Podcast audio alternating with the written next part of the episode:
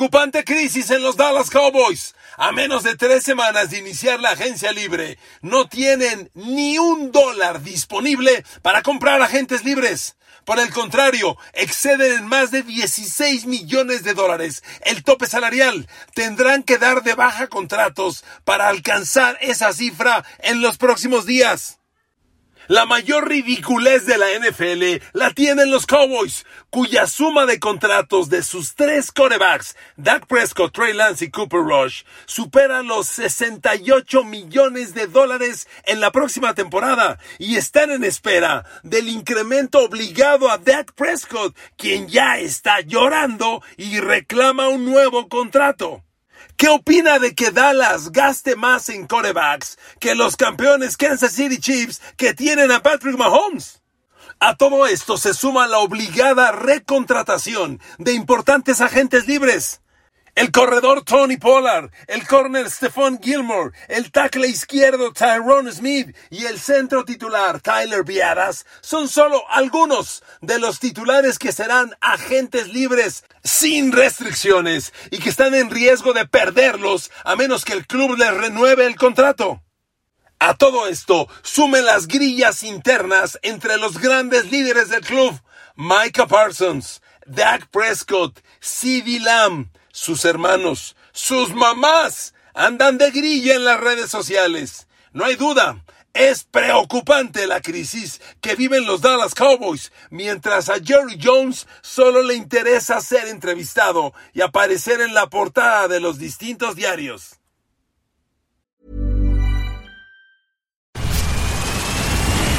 Where's that dust coming from? Still finding debris after vacuuming? Eufy X10 Pro Omni Robot Vacuum has 8,000 PA of powerful suction to remove debris deep in carpets. And it's totally hands free. Want to know more? Go to eufy.com. That's EUFY.com and discover X10 Pro Omni, the best in class all in one robot vacuum for only $799. Queridos amigos, bienvenidos a mi podcast. Los saludo con cariño, con agradecimiento. Con Dallas iniciamos el análisis de los equipos rumbo a la agencia libre y no hay duda, lo de Dallas es el gran reality show de la NFL. No hay duda. ¿Qué Kardashians ni qué nada? Los Cowboys, las grillas, la mamá de CeeDee Lamb, el hermano de Micah Parsons, el hermano de Dak Prescott, Jerry Jones, su hijo, su nieto. No, no, no, no. Perdón, de verdad, perdón, pero qué buen desmadre se traen en los Cowboys, de verdad. Mientras en, en, lo operativo, en lo financiero y en lo deportivo, el equipo está en una crisis realmente severa. A eso obedece este podcast y vamos directo al detalle. Como sabes, siempre yo le argumento con cifras. En este podcast se dan números y cifras que validan las opiniones de su servidor. A ver, ¿qué opina usted? ¿Sabe cuánto pagan en Kansas City en sueldos a sus corebacks, que incluye Patrick Mahomes? Kansas City en corebacks paga menos, un poco menos de 61 millones de dólares. ¿Sabe cuánto está presupuestado hasta hoy, eh? Presupuestado hasta hoy, porque se va a incrementar, para que Dallas le pague a sus corebacks en esta eh, temporada del 2024? 68 millones de dólares. ¿Qué le parece la ridiculez? De que los Cowboys pagan más a sus corebacks que el campeón Kansas City, que tiene al fenómeno Patrick Mahomes. ¿Qué le parece? Me permite abrir el diccionario en francés y comenzar con un no mames. ¿Qué pedo con esto? ¿Cómo que 68 millones de dólares Dallas a sus corebacks y Kansas City 61? Esa es la ridiculez del momento. Pero espéreme, lo peor no es eso. Lo peor es que están ya evaluando el nuevo contrato que le va a incrementar el sueldo a Dak Prescott. Seguramente en el tope salarial del 2024, el impacto que hoy es de 59 y medio millones de dólares van a reducirlo. Pero en el paquete global y en el promedio anual, Dak Prescott va a ser coreback de 60 millones anuales. Va a ganar más que Patrick Mahomes. Y a la cifra final que salga, habrá que sumarle, porque Trey Lance, cuyo contrato ya no se va a mover, está proyectado para ganar el próximo año 4 millones 397 mil 55 dólares. Pero eso no es todo. También está Cooper Rush, y en Dallas se quedan los tres. Y Cooper Rush la próxima temporada está proyectado a cobrar 2 millones 875 mil dólares. Entonces, la suma de estos tres da más de 68 millones de dólares. Y a este balance hay que agregarle los jugadores que son agentes libres sin restricciones. A ver, si usted no lo sabe, se lo comento. Todos los jugadores tienen contrato con determinado club. Y al término de cada temporada, el contrato o vence un año o vence el contrato en su totalidad. Cuando vence el contrato en su totalidad, el jugador se convierte en agente libre sin restricciones. ¿Qué significa esto? Se va el equipo que quiera, simplemente que le ofrezcan la lana que él quiere. Y y es peligroso cuando tienes jugadores muy importantes en esa categoría. Y Dallas, eh, no sé si sean importantes, dígame usted, nada más tiene como agentes libres, sin restricciones, al titular tackle izquierdo, Tyrone Smith, que la última temporada cobró 12 millones 200, agente libre sin restricciones. Se puede ir a donde quiera. Tackle izquierdo, ¿eh? Le bloquea las espaldas, le cubre la espalda a Dak Prescott. Segundo, Tony Pollard. La última temporada jugó como jugador franquicia y cobró 10 millones 91 mil dólares. Se venció el contrato. Agente libre sin restricciones. Tercero, Stephon Gilmore, que la temporada pasada cobró 10 milloncitos de dólares exactos y fue fundamental después de la lesión de Trevon Diggs. También Stephon Gilmore, agente libre sin restricciones. Jaron Kears, el safety titular, que el año pasado cobró 5 millones, agente libre sin restricciones. Dorance Armstrong, un ala defensiva que se ha convertido fundamental en la rotación y que el año pasado, imagínese, sumó nueve capturas de coreback, se quedó a una del doble dígito. ¿Se imagina lo atractivo que va a ser Dorance Armstrong en el mercado de agentes libres cuando viene de una temporada de nueve capturas? Otro más que hay que renovarle contrato, Dorance Armstrong. Tengo un par más de linieros defensivos titulares de rotación. Jonathan Hankins y Neville Gallimore, ambos agentes libres sin restricciones. Y para cerrar con broche de oro, el centro titular, Tyler Viadas, agente libre sin restricciones. ¿Qué le parece? Y la joya de esta corona es que el equipo no tiene lana disponible. Hoy los Dallas Cowboys exceden en 16 millones el tope salarial. ¿Qué significa eso? Tienen que cortar contratos por esa cantidad porque no pueden ejercer, exceder el nuevo tope salarial de contratos, que va a estar alrededor de los 235 millones de dólares. ¿Qué le parece el show? Hombre, y vamos a aderezarlo con la mamá de Sidilam, y no lo digo para insultar, ¿eh? es una realidad porque en redes sociales la señora se ha manifestado. La mamá de CD Lamb, el hermano de Doug Prescott y el hermano de Micah Parson, que se andan tirando una grilla, pero a toda madre. Y la cereza del pastel, ya está todo redondeado, todo hermoso. La cerecita al centro, rojito, hermoso. Jerry Jones, el dueño, que además tiene a la esposa, al hijo, a los nietos dentro de la administración y que nos regala el mejor reality show de la televisión norteamericana y que le encanta salir en la tele y decir, yo confío plenamente, Dak Prescott nos va a llevar al Super Bowl. Ah, toda madre, no, si Dak, Dak Prescott al Super Bowl, chingón. Y con un disparate de esos, Jerry Jones es portada. Y es lo que el Señor quiere. El Señor es lo más importante de los Cowboys. Más importante que el coreback, más importante que el gerente. Él es el gerente también. Entonces, lo importante de los Cowboys es que Jerry Jones salga en la tele y en la primera plana. Entonces, este es este es el mega desmadre en que están convertidos hoy los Dallas Cowboys. Y nada más le recuerdo una cosa. El miércoles 13 de marzo arranca la agencia libre. Y ya le dije, la agencia libre es cuando los equipos, los que tienen dinero disponible para invertir, no es el caso de los Cowboys, salen al mercado a comprar agentes libres. Imagínense, Dallas no tiene lana, lana disponible, ah, pero están disponibles Tyrone Smith, Tony Pollard, Stephon Gilmore. Imagínense Tony Pollard que ganó 10 millones el año pasado.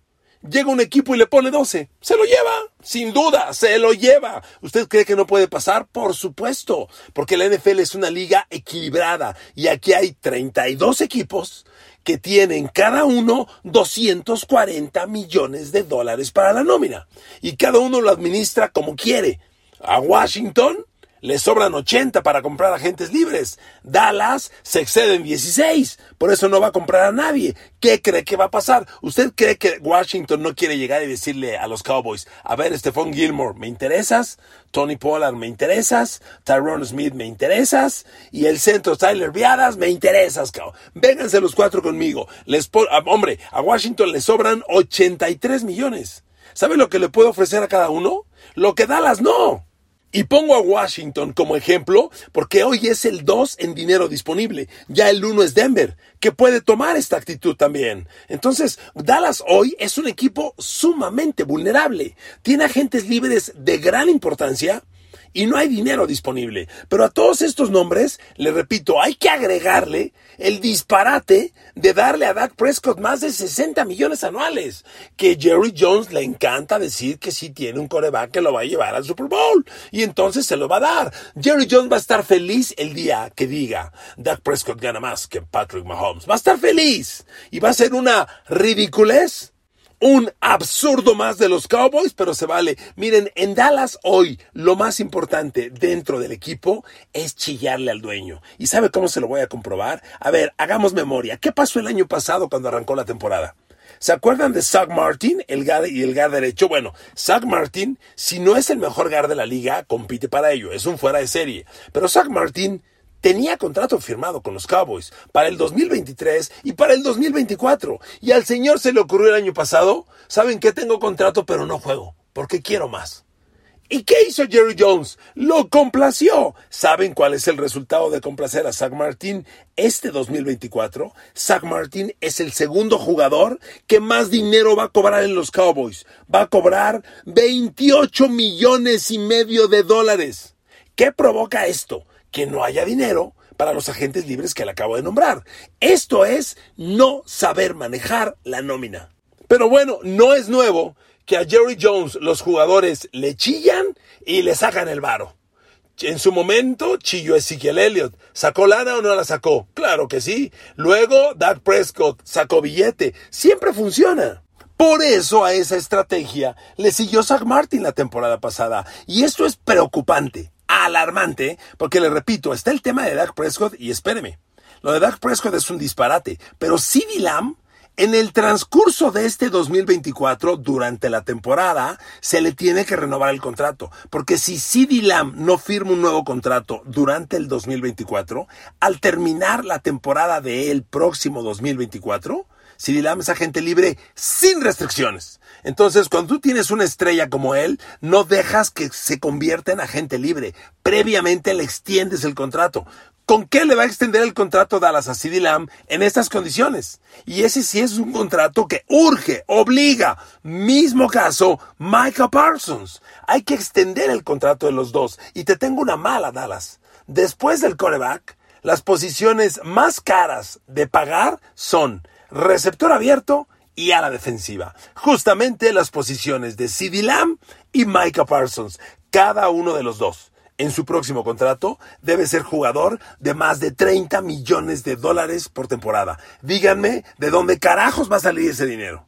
Bueno, independiente a todo este escenario, del cual no le he mentido nada ni exagerado nada, todas las notas y cifras aquí presentadas son auténticas. Independiente a esto que a mí me parece preocupante, por no decir alarmante, Dallas tiene que mirar a la estructura de su equipo 2024. Y yo cuando veo a los Cowboys, veo un equipo muy corto, se lo digo de verdad. Después de la humillación ante Green Bay, tú revisas a Dallas y te das cuenta que ofensivamente es un equipo de escasos playmakers. Y nuevamente se lo argumento de la siguiente manera. CeeDee Lamb. A ver, CeeDee Lamb es el gran jugador, es el fenómeno ofensivo de los Cowboys. Indudablemente, un jugador fuera de serie. Por eso acabo de decirle que en su nuevo contrato, que hay que firmarlo en los próximos meses, debe cobrar 30 millones por temporada. Eso es lo que cobran en esa posición. Por cierto, vi a CeeDee Lamb durante la semana previa al Super Bowl. Estaba en el Hotel Aria de Las Vegas y se le veía muy bien, muy feliz a Lamb con un grupo de amigos. Indudablemente se reflejaba que le estaba pasando muy bien, todo en orden. Se lo comento porque vaya, lo vi durante la semana previa al Super Bowl, allí en el área de Las Vegas. Pero se lo pongo como ejemplo, porque es el fenómeno de la ofensiva. Y fíjese, hablemos de números. CD Lamb líder del equipo en producción de primeros y diez. Siempre les digo, ¿quieres anotar touchdown? Primero mueve las cadenas. Por eso este podcast se llama Mueve las cadenas. Es la clave del juego. El tercer down. Si tú mueves las cadenas, trasciendes. De lo contrario, no pasa nada. CD Lamb, 80 primeros y 10. 80 veces movió las cadenas la temporada pasada. ¿Quién es el segundo lugar en mover las cadenas en los Cowboys? Tony Pollard con 56. Hay un espacio muy grande entre el primero y el segundo. Tomemos comparaciones. Siempre es necesario para entender las cosas. Vámonos a San Francisco. Christian McCaffrey. ¿Cuántas veces movió las cadenas este gran corredor? Corriendo la pelota, McCaffrey movió las cadenas 83 veces. Pero Brandon Ayuk, 61. George Kittle, 42. Divo Samuel, 34 se da cuenta cómo hay un equilibrio y no una dependencia. Esa gran dependencia de los Cowboys en CD Lamb provocó lo que pasó con Green Bay. Regresémonos al terrible día del playoff Cowboys Packers. En, esa, en ese día, en esa masacre de los Packers, 48-32 a Dallas, todo acabó en la primera mitad, sin duda. Si usted lee los números finales, se confunde. Encuentra a CeeDee Lamb con 9 recepciones, 110 yardas, a Michael Gallup con 6 recepciones, 103 yardas. Eso es mentira. El partido estaba concluido al medio tiempo, porque los Packers lograron touchdown en 5 de sus primeras 6 posesiones. Por eso todos recordamos que este partido estaba liquidado a la primera mitad. ¿Y qué números ocurrían a la primera mitad? Fíjese, le voy a dar los números de este partido al medio tiempo. Al medio tiempo, CD Lamb tenía dos recepciones de siete pases que le había lanzado, dos pases atrapados para 18 yardas. ¿Le parece relevante la producción de CD Lamb? ¿Qué hizo Green Bay? No tienes a nadie más que CD Lamb me centro en él y lo, y lo blanquearon. Le había lanzado Dak Prescott al medio tiempo siete pases a CeeDee Lamb, solo dos completos, 18 yardas ganadas, cero touchdowns, cero primeros y diez. Y al contener así al gran líder ofensivo de los Cowboys, la ofensiva no tenía más. Brandon Cooks nunca pudo establecerse como el receptor 2 del equipo y le recuerdo también al medio tiempo ante Packers, Brandon Cooks tenía dos pases atrapados para 6 yardas al medio tiempo. Le recuerdo que para entonces el quarterback Dak Prescott ya tenía dos pases interceptados. Entonces, en toda esta catástrofe Cowboys, la dependencia en CD Lamb exhibió que el equipo no tiene playmakers. Y hoy, que cualquiera diría, bueno, pues vamos al mercado por playmakers. Pues sí, la respuesta es, ¿qué crees? No hay lana disponible. Es más, hay que sacrificar algunos para alcanzar el tope ya que nos excedemos. Todo apunta que el primer sacrificado va a ser Michael Gallup, un cuate que nunca dio el ancho y le va a costar a Dallas la próxima temporada 10 millones de dólares y no los vale. Entonces, sacrifícalo. Pero ya que sacrificas a Michael Gallup, yo digo, bueno, ¿y quiénes son los playmakers del equipo? Pues no, la verdad es que no los tienen. Considerando a CeeDee Lamb como fenómeno que es y a Jake Ferguson el cerrado que va en ascenso, ¿quién es el tercero? Brandon Cooks, por Dios. Aunque tendrán que usarlo la próxima temporada porque él sí está bajo contrato. Volteas a ver a los Cowboys y te das cuenta que no hay playmakers. Bueno, después de Tony Pollard, CeeDee Lamb y Jake Ferguson, los playmakers del equipo, si es que lo son, tendrían que ser Brandon Cooks, Jalen Tolbert, Rico Double, Cabonte Turpin, el novato Loon Shoemaker que sirvió para dos cosas. Amigos, no hay nada.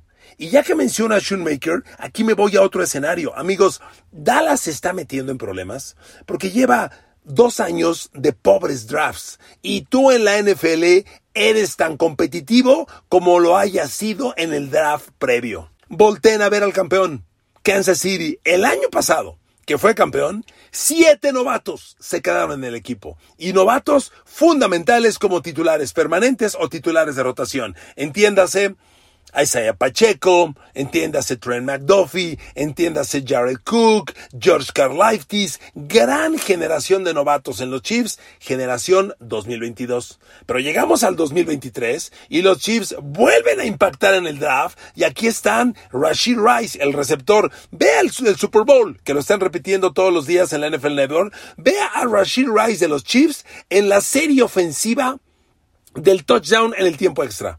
Fundamental y fue novato. Yo les pido que revisen la generación de novatos de los Cowboys del año pasado y sirvió para dos cosas, ¿eh? Iniciamos con que no, Massey Smith es la pieza que faltaba en la defensa para frenar la carrera. Ajá. Manuel, pues, ¿sabes cómo estuvo la defensa contra la carrera de los Cowboys? Patética. Nada más te recuerdo, el año pasado Defensivas como los 49ers permitieron 89 yardas por tierra por partido, Detroit 88 yardas por partido, Tampa Bay 95 yardas terrestres por partido, es número de defensa contra la carrera. Los Cowboys, que según esto con Massey Smith, ahora sí, permitieron 112 yardas por juego. No es una cifra tan escandalosa, pero como podrán ver, está lejos, lejos de las mejores de la liga. Se lo menciono porque el draft del año pasado, empezando por Massey Smith, no impactó a los Cowboys en absoluto. El segundo draft, Loon Shoemaker, no sirvió para nada.